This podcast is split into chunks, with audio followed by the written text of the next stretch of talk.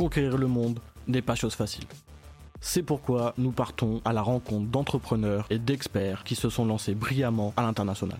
Comment ont-ils exporté et développé leur business à travers le monde? Quelles ont été les clés pour réussir leur export à l'international? Bienvenue sur À la conquête du monde, je suis Jérémy Sanier et je vous souhaite une excellente écoute.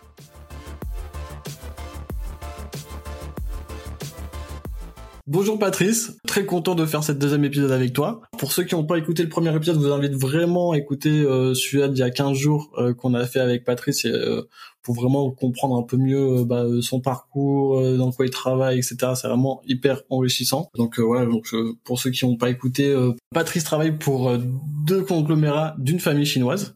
donc bah, il a plein de business différents et de projets différents et donc c'est lui qui coordonne tout ça. Donc c'est pour ça que je vous invite vraiment à écouter le premier épisode pour que justement vous puissiez bah, prendre connaissance de toutes de, de, de, tous ces business. Aujourd'hui, on va euh, faire un épisode un peu plus particulier. On va essayer de, de, comprendre un peu mieux la stratégie du groupe et ensuite il va nous présenter un petit peu mieux euh, bah, euh, un projet quoi, un partenariat qu'ils ont en ce moment avec euh, You Home Solar. donc donc voilà, bah, Patrice, comment ça va déjà depuis la depuis il y a 15 jours? Très bien, merci beaucoup de m'avoir invité, Jérémy. C'est un plaisir de répondre à tes questions aujourd'hui. Bah écoute, je voulais commencer un petit peu, un petit peu pour justement comprendre un peu mieux la stratégie globale de, développement du groupe. Donc, est-ce que tu peux nous parler un petit peu de tout ça? Comment, euh, quoi, c'est quoi votre stratégie? Oui, alors bah, la dernière fois, je parlais des, du groupe donc euh, You Home Group, qui, qui, est plutôt de la partie immobilière, euh, investissement, etc. Et puis euh, le, le, groupe Mayor Health, qui est sur la, la partie santé les deux, bah, comme, comme tu as dit, c'est une famille chinoise, un père et, sa fille qui gèrent euh, qui gèrent ces, ces deux groupes. Et le, ils ont une stratégie ou une approche, disons, du, marché qui est vraiment euh, similaire. Euh, pour eux, le, c'est toujours très important d'avoir le contrôle sur, le, sur la supply chain. On ils ont toujours verticalisé tout, tout ce qu'on a fait. Par exemple, on a voulu lancer euh, cigarettes électroniques avec un liquide à base de CBD. Euh, bah, ils ont racheté le plus grand producteur de Chine de, de CBD. Euh, ensuite, on a racheté la quatrième plus grosse manufacture de, de cigarettes électroniques. Et donc, ça nous permet d'avoir vraiment une maîtrise depuis la, la matière première jusqu'au produit fini. Et puis, euh, les sociétés, la société de distribution qui est en Suisse, elle est aussi détenue à 100% par, par, le groupe chinois. Donc, euh, donc voilà, une verticalité euh, qui se fait de, du, la matière première jusqu'au client final. Donc ça, c'est, disons, une, la stratégie globale de, de, développement, elle se fait toujours comme ça. Après, la sélection des, des domaines d'activité, euh, ça se fait un peu par, euh, par opportunité. Alors, famille en Chine, la famille Joe, pour qui je travaille, ils ont un très grand réseau. Euh, ils ont énormément de, de demandes d'investissement qui, qui, leur tombent euh, sous les yeux. Et puis, euh, et puis après, ben, c'est à eux de choisir sur lesquels ils veulent aller ils essaient souvent de miser sur des choses nouvelles, euh, des choses de, de haut standing, et c'est pas, pas trop dans leur intérêt de faire des, des produits euh, mass market, euh, comme on en anglais. C'est, ils veulent plutôt des choses euh, de niche, et puis aller sur, voilà, sur des choses vraiment très spécifiques. Après, on a des, c'est, c'est pas parce que c'est niche que c'est des tout petits marchés. Euh, on, a notre parc immobilier, je disais dans le dernier épisode, avec un peu plus de 10 millions de, de mètres carrés d'immobilier construit. Maintenant, on passe à l'efficience de ces bâtiments, donc on a fait un, ce partenariat avec euh, avec la manufacture de, de, panneaux photovoltaïques qui équipe tous nos bâtiments euh, en Chine. On, on, pose à peu près euh, 100 mégabytes par, euh, par trimestre. Pour vous donner un ordre de vendeur d'idées, un pays européen il pose entre 1 giga et, et 2 gigas par an. Euh, dans tout le pays. Donc euh, après, on pose un dixième de ce que pose un, un pays européen, juste juste en Chine. Donc donc voilà, c'est c'est vraiment tout, tout ce, ce, ce tissu qui se fait de, de la production jusqu'à jusqu'à la, distribution et après bah, par exemple le solaire c'est venu parce que ils ont vu le, les problèmes énergétiques il y a déjà bien longtemps, c'est plus longtemps qu'ils qu'ils réfléchissent au sujet. Ils avaient j'avais travaillé sur un projet de, de rachat d'une mine de lithium en Amérique latine. Euh, on a travaillé sur, euh, sur, sur, des projets en Chine, etc. Et puis, euh, bah, depuis la guerre en Ukraine, ils ont vu qu'il va y avoir un problème énergétique en Europe. Ils se sont dit, ça, ça les a confortés dans, dans l'investissement euh, de, de, de, lancer cette nouvelle division euh, énergie dans le, au sein du groupe Home. Donc tout se fait un petit peu par, par opportunité, par ils voient une nouvelle dans, dans les médias et ils de se poser la question comment est-ce que ça, ça va impacter le futur et comment est-ce que moi je peux participer à, à cet impact? Et puis ils réfléchissent et ils viennent avec un plan et, et puis, puis ils regardent dans leur réseau qui est un, qui est un acteur majeur dans, dans, ces, dans ces domaines d'activité. C'est comme ça qu'ils font leur choix. Ok. Et à chaque fois, ils essayent de créer des synergies, j'imagine, entre les, les, différentes activités du groupe. Donc là, j'imagine là pour le solaire, et donc comme ils ont de l'immobilier, ben voilà, ils vont installer euh, des panneaux euh, photovoltaïques. Exactement. Donc à chaque fois, c'est un peu leur stratégie, c'est de créer des synergies à chaque fois dans, dans les différents groupes. Oui, bah, par exemple sur ma partie euh, en Suisse, on a, on a l'hôtel le, Baron Tavernier qui héberge une clinique. On voulait faire un hôtel médicalisé à la base, ça s'est fait un petit peu différemment. Mais donc la clinique de, de traitement à base de cellules souches dont je parlais dans le dernier épisode euh, se fait au sein de, de l'hôtel. Euh, l'hôtel fait partie du groupe chinois, etc. Ils ont euh, des équipes en Chine qui, euh, qui, vont chercher les clients, qui les envoient à l'hôtel en Suisse. Donc oui, il y a, tout qui est, qui est un peu interconnecté. Et puis après, au sein de l'hôtel, on, on, a une vitrine où on vend des produits euh, comme nos huiles de, de, CBD, les compléments alimentaires qu'on vend à travers l'autre société de distribution. Donc euh, oui, on essaie d'interconnecter au maximum, de, de, créer des synergies parce que c'est plus facile à créer quand c'est en interne que, que le faire avec des, des tierces parties, des clients, des partenaires. Donc, euh, donc oui, c'est euh, la première chose qu'on fait. J'imagine que s'ils sont dans autant de domaines complètement différents, c'est pour euh, équilibrer leur portefeuille, pour essayer de se diversifier. Est-ce que tu peux nous parler de, de, de ça? Oui, alors le Monsieur Joe, le fondateur de, de YouHome, euh, il, a, il a fait fortune dans, dans l'immobilier. Il a créé un, un, très grand portefeuille d'immobilier qui, qui génère du, du cash et puis ils cherchent des façons d'investir ce cash. En Chine, il n'y a rien qui est sûr. Je ne sais pas si vous avez suivi les, nouvelles avec Alibaba qui a été démantelé et puis qui a été euh, scindé en, six différentes structures. Voilà, ça c'est le pouvoir du, gouvernement chinois. Alors, bien, pas bien, c'est pas à moi de juger, mais disons que c'est euh, une façon, c'est comme ça que ça se fait en, Chine. Donc, euh, je pense qu'il y a une, une, volonté de pouvoir mesurer le risque et puis d'être actif dans, dans, plusieurs domaines d'activité pour pour diversifier effectivement. Et tu crois que c'est quoi la clé pour être aussi bon dans autant de secteurs différents? Bon, déjà, je pense pas qu'on soit les meilleurs dans tous les secteurs dans lesquels on est.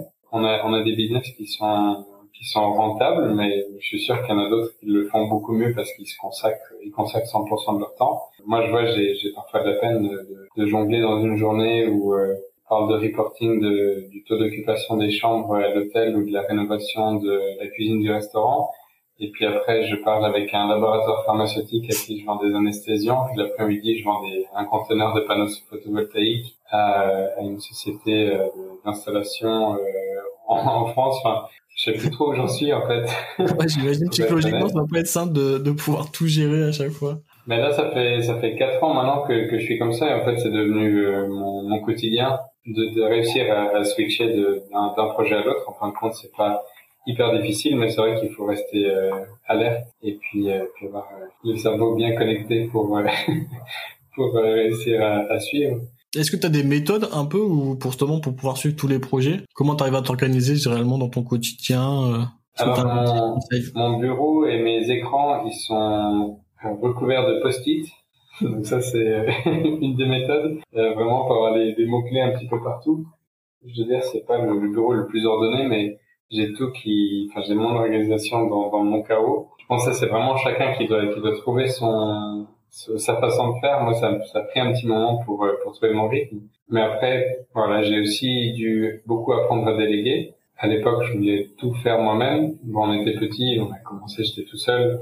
Euh, on est monté jusqu'à jusqu'à 12 personnes sur la partie médicale, plus une, une quinzaine, une vingtaine d'agents euh, à gérer qui étaient, qui étaient externe, disons, euh, mais qui travaillait quand même avec nous euh, la, plus, la plupart du temps. Et puis donc voilà, j'ai appris à déléguer, j'ai recruté ben, un des directeurs commerciaux, euh, c'était un ancien agent qui est, qui est venu en, interne, puis la, la direction euh, commerciale.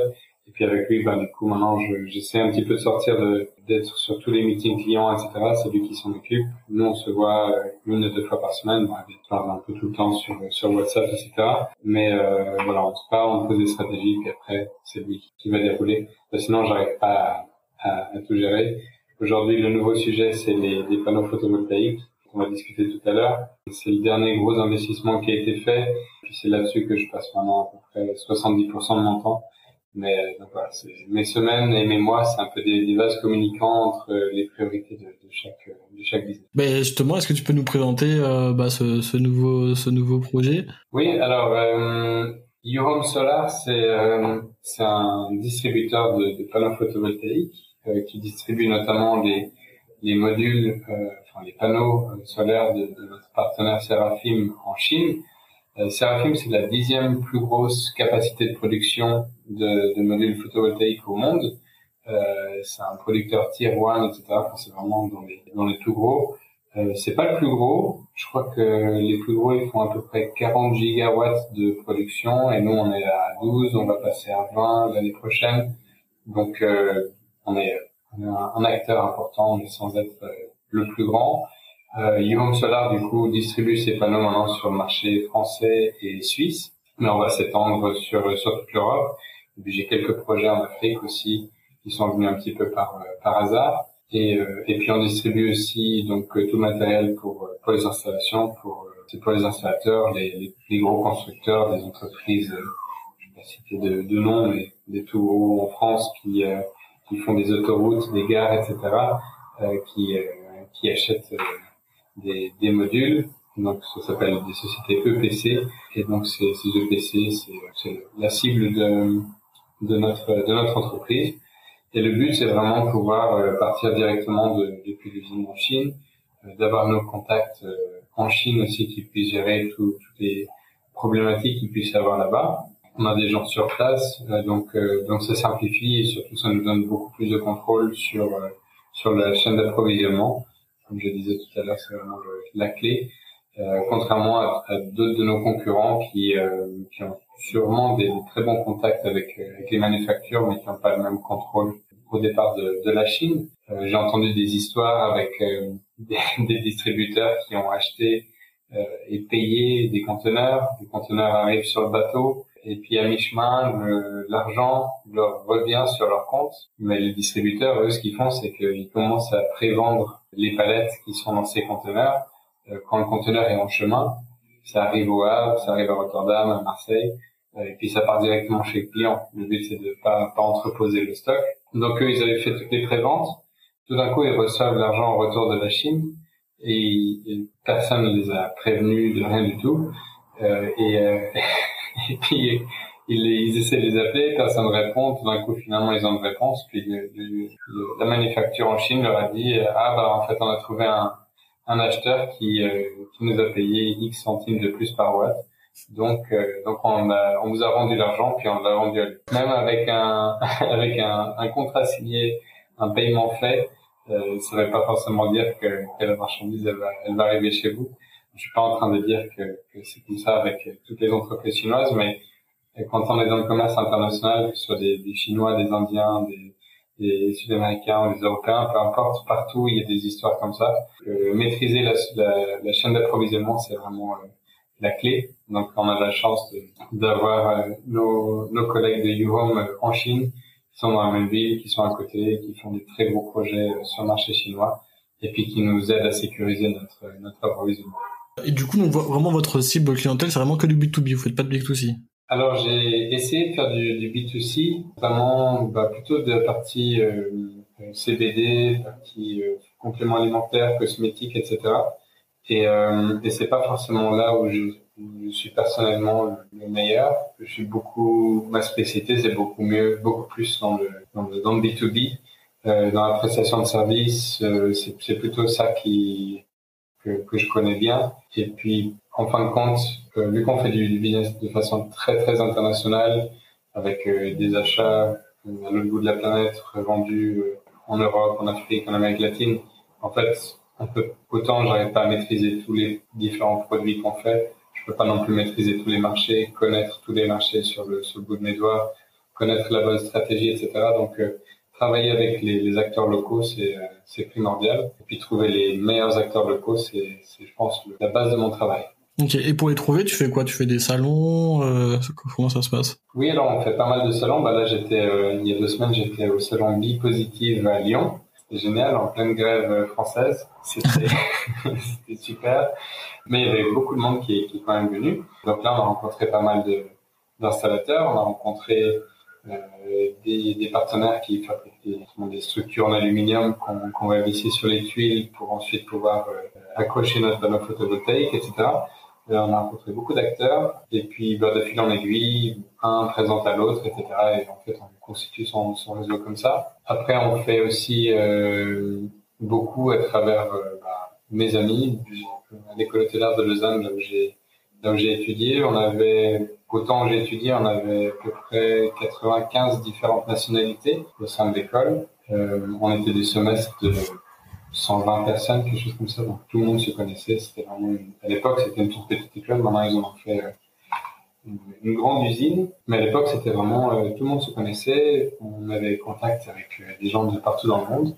Et puis bah, dès que dès qu'on se dit tiens je vais, je vais ouvrir un pays etc. Je vais regarder dans mon Facebook, je vais regarder dans le réseau des des alumni de, de l'école hôtelière, je vais regarder sur sur LinkedIn qui qui je connais dans ces pays puis après, ben, de fil en aiguille, il y en a un qui me présente à un, l'autre à l'autre, etc. Et puis, ben, c'est comme ça qu'on crée du réseau. Je pense que j'apprends rien à personne, mais faut juste pas avoir peur de d'aller rappeler des gens avec qui on a pu parler depuis dix ans, etc. J'ai renoué des liens, refait des amitiés avec des, des anciens camarades de classe, créer des réseaux euh, locaux pour euh, pour attirer les, les meilleurs. Après l'évaluation des, une fois qu'on a les bons noms, euh, ben il faut aussi que eux nous aiment bien. Donc c'est un peu une opération séduction il faut que voilà qu'ils disent tu peux avoir confiance. je pense que la confiance c'est clé dans le dans le commerce international parce que même si on a des assurances, même si on a des contrats, etc. Vous avez quelqu'un qui qui vous fait une arnaque à 10 000 km de chez vous, euh, ben on est un peu coincé, on sait pas trop quoi faire. Euh, ça c'est presque arrivé une fois. On s'est mis dans une situation un peu compliquée euh, sans vraiment le savoir. Enfin, on l'a su un peu tard. J'en parlais dans le dernier épisode, mais on, on avait euh, un potentiel client euh, pour les tests PCR qui était, euh, au Brésil et il s'est avéré que la personne qu'on nous avait présentée comme euh, quelqu'un dont le papa travaillait dans le gouvernement, etc., s'est avéré qu'en fait, c'était pas juste n'importe qui dans le gouvernement, c'était un monsieur, son papa qui venait de se faire condamner à plus de, je crois qu'ils ont des peines cumulatives, plus de 250 ans de prison, je sais plus quoi, pour corruption. Et puis on avait euh, déjà envoyé des, des échantillons, etc. On avait déjà des papiers qui qui nous liait avec avec cette personne. donc ça, c'était une erreur qu'on avait faite. On a directement pris un avocat, on a écrit des lettres pour dire voilà, vous pouvez garder des échantillons, on veut plus rien avoir à faire avec vous, etc.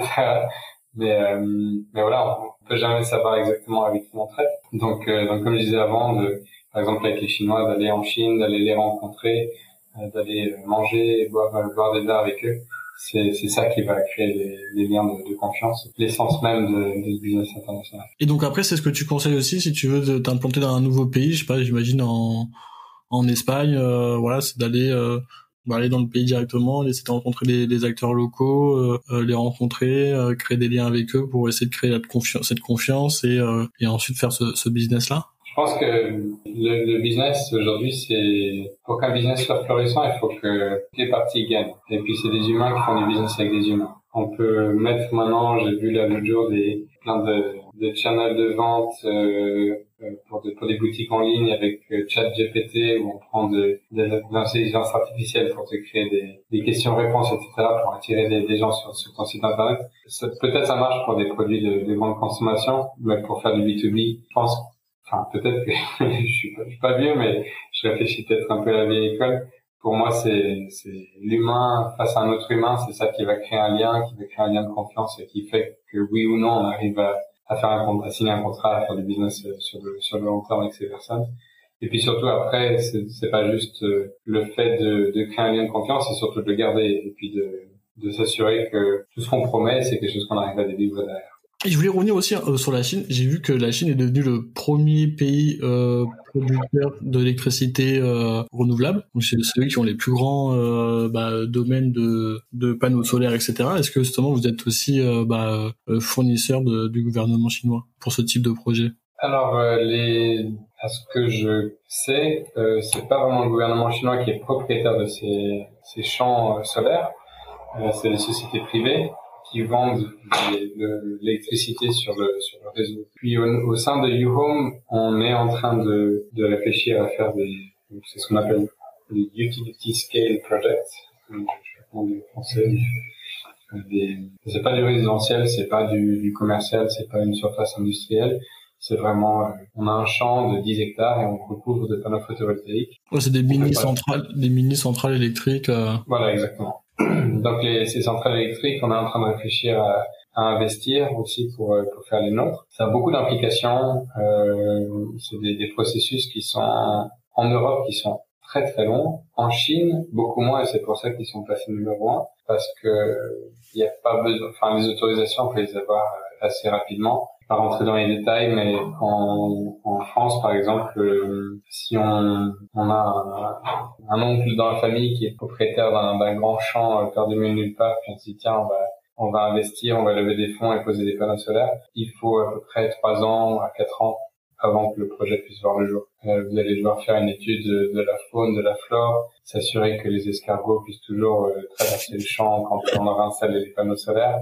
Euh, alors je suis sûr que ça y a une certaine utilité et puis je suis sûr que c'est bien de le faire pour, pour préserver nos, nos, paysages. Mais on est dans une urgence énergétique et puis bah, il y a des pays comme la Chine où ne posent pas trop de questions, ils ont besoin de courant, ils ont besoin de courant électrique, donc, donc on pose du, du panneau solaire et puis les escargots, on regardera plus tard, en fait. C'est un petit peu ça leur, leur mentalité. C'est bien, pas bien, je ne veux pas juger. Mais voilà, en, France ou en Europe, on se plaint que le carburant coûte trop cher, que bah, les gens cet hiver, ils ont dû éteindre leur, leur chauffage parce que ça leur coûte trop cher de se chauffer. Bah, ça vient aussi à cause du fait qu'on ne peut pas installer des, capacités de production électrique supplémentaires euh, dues aux réglementations euh, en vigueur. Et j'ai vu aussi là en France, ils commencent aussi, ils ont fait une réglementation sur les euh, sur les parkings des supermarchés où ils ont obligé euh, euh bah, la, la, pose de panneaux solaires euh, sur les parkings. Est-ce que ça, c'est des marchés qui peuvent vous intéresser, typiquement? Oui, alors c'était un des grands sujets euh, quand on était au salon de Positive. On a rencontré nos partenaires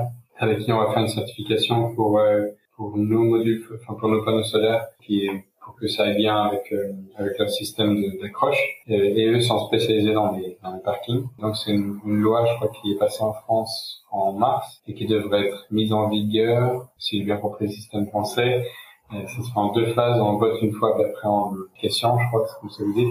Euh, et ça, je crois que c'est à partir de, de, cet été. Donc c'est clair que voilà, ça, ça va, ça va créer un, un nouveau business parce que je crois que c'est tous les parkings qui ont plus que 200, 200 places de parc qui vont devoir, euh, ce sera obligatoire de, de mettre des, des ombrières avec, euh, avec des panneaux solaires. Ouais. Et donc vous, votre objectif aussi, c'est d'être euh, basé partout en Europe? Ou est-ce que vous ferez, vous visez même carrément l'international, pays Afrique du, en Amérique du Sud ou, ou aux États-Unis? Euh, Alors les États-Unis, on, on, c'est un marché sur lequel on est très très peu actif. Euh, il y a beaucoup de, de réglementations contre les produits chinois aux États-Unis. Bah, par exemple, les panneaux photovoltaïques, euh, j'ai entendu qu'il y avait à peu près 1000 conteneurs qui étaient euh, qui avaient été bloqués en douane euh, sur sur la côte ouest. je crois que c'était vers San Francisco ou Los Angeles, quelque chose comme ça. ils ont bloqué tous les conteneurs qui venaient de Chine. C'était principalement à cause d'une nouvelle loi qui est passée pour la protection des travailleurs. Parce qu'en Chine, apparemment, dans, dans certains endroits, pour l'extraction du polysilicium qui est utilisé pour fabriquer les, les cellules photovoltaïques, euh, ils utilisent des, esclaves. Et donc euh, les Américains ont dit voilà, nous on veut pas de, de produits euh, avec des cellules qui euh, des, des, travailleurs forcés qui, qui, qui, ont travaillé dessus. Et donc du jour au lendemain ils ont tout bloqué. En Europe, je crois qu'il y a deux trois personnes qui en ont parlé, mais après il y a personne qui arrive vraiment à prouver il n'y a pas, il y a pas vraiment de traçabilité, personne ne sait vraiment d'où vient le, le, polysilicium. Alors le nôtre, par exemple, euh, chez Seraphim, on l'achète en Norvège. Euh, c'est du, du, silicium euh, classifié bas carbone, euh, qui est nécessaire pour les projets euh, de plus de 100 kW en France. mais on a aussi du polysilicium chinois, évidemment. On a plein d'audits qui sont faits, etc. C'est des papiers. Je, je sais, je suis pas allé voir moi-même, mais il y a des, des problématiques comme ça qui se passent. Et aux États-Unis, euh, ils sont euh, dès qu'ils arrivent à trouver quelque chose, je sais pas si c'est vrai, si c'est pas vrai, mais si c'est juste de la politique, mais dès qu'ils dès qu'ils peuvent euh, taper sur sur les Chinois, ils le font. Et du jour au lendemain, ils vous arrêtent un projet, ils vous arrêtent les bateaux, ils vous arrêtent les, les importations, même si c'est déjà en mer, ils s'en fichent complètement. Donc, euh, donc voilà, c'est un peu risqué de travailler quand on quand on est très proche de la Chine, c'est risqué de travailler avec avec les États-Unis, mais l'Amérique latine, l'Europe, l'Afrique, ils sont sont très ouverts. C'est le marché très ouvert pour les produits chinois. Comment vous faites après par rapport à vos, à vos stocks, euh, etc.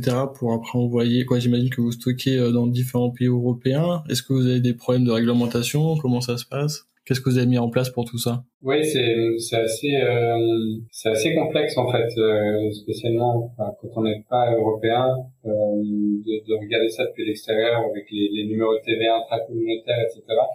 Donc euh, j'ai eu la chance d'avoir euh, Kevin qui chez, sur qui m'a beaucoup aidé à, à, mettre en place tout ça. Donc euh, nous on a le siège de la société qui est en Suisse, pas dans l'Union européenne. Donc on avait besoin d'une représentation fiscale en France. La France c'était le premier marché qu'on voulait qu'on voulait ouvrir. Là, on s'est dit voilà, besoin de chercher très longtemps, on veut, on veut mettre un stock en France. On s'est dit ok, on passe par Le Havre, par Marseille. Marseille, c'est le premier port de chronologie de là où les bateaux s'arrêtent. Donc on s'est dit ok, parfait on va, on va importer de Chine, on s'arrête à Marseille, on a été chercher un entrepôt là-bas, et puis après on s'est dit, ben, en plus Marseille c'est idéal parce que en 8 heures de camion je suis à Barcelone, en 6 heures je suis à Milan, en 7 heures je suis à Genève, on peut ouvrir quelques marchés euh, tout en ayant un, stock euh, un stock sur Marseille. Donc après avait toute cette partie fiscale où c'est pas vraiment mon expertise et, et, Kevin m'a beaucoup aidé là-dessus pour euh, pour essayer de, de mettre le, côté réglementaire et le côté business ensemble. Donc ce qu'on a fait c'est que la société suisse elle a une représentation fiscale en France qui nous permet d'avoir un stock sur le territoire français, mais aussi par exemple vendre à des clients français euh, hors TVA puisqu'on est euh, hors de hors de France. Et donc euh, si on travaille avec des, des installateurs qui font beaucoup de stock par exemple, ça leur permet de que leur stock soit hors taxe. C'est déjà 20% de, de cash immobilisé en moins qu'ils peuvent réinvestir dans autre chose. Alors le coût final c'est le même un, distributeur français ou Home Solar basé en Suisse avec le stock en France, mais dans le cash flow euh, il y a une certaine efficience, euh, donc c'est un avantage compétitif. Donc ça, c'était aussi un, sujet assez intéressant de, discuter avec avec Eurofiscalis, qui vient vraiment justement avec cette expertise de, de me positionner sur euh, mes besoins en business et la réglementation fiscale. Bah, c'est vrai que la réglementation fiscale, des fois, elle est, elle est quand même pas simple à comprendre dans l'Union européenne, surtout pour des pays tiers. Nous, c'est notre spécialité. Exactement.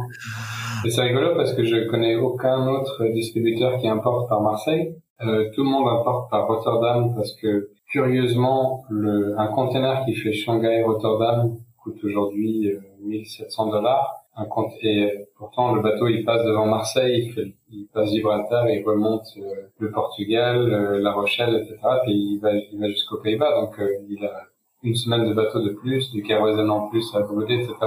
Et mais le conteneur coûte 500 500 dollars de moins pour Rotterdam que, que pour Marseille. Donc, euh, je pense que c'est juste une question de volume sur sur ces ports, une certaine habitude. Et à l'époque, euh, ben, c'est le fiscaliste qui m'expliquait que le, les Pays-Bas, c'était un, des premiers pays où on pouvait faire de l'auto-liquidation de, de, TVA. Et puis la France, depuis euh, janvier 2022, s'est mis à, à, le faire aussi. Donc c'est ça qui nous s'est dit, bah tiens, on va on va profiter de cette, cette nouvelle loi fiscale pour euh, pas avoir besoin à payer la, TVA à l'importation et ensuite vendre euh, hors TVA au client final.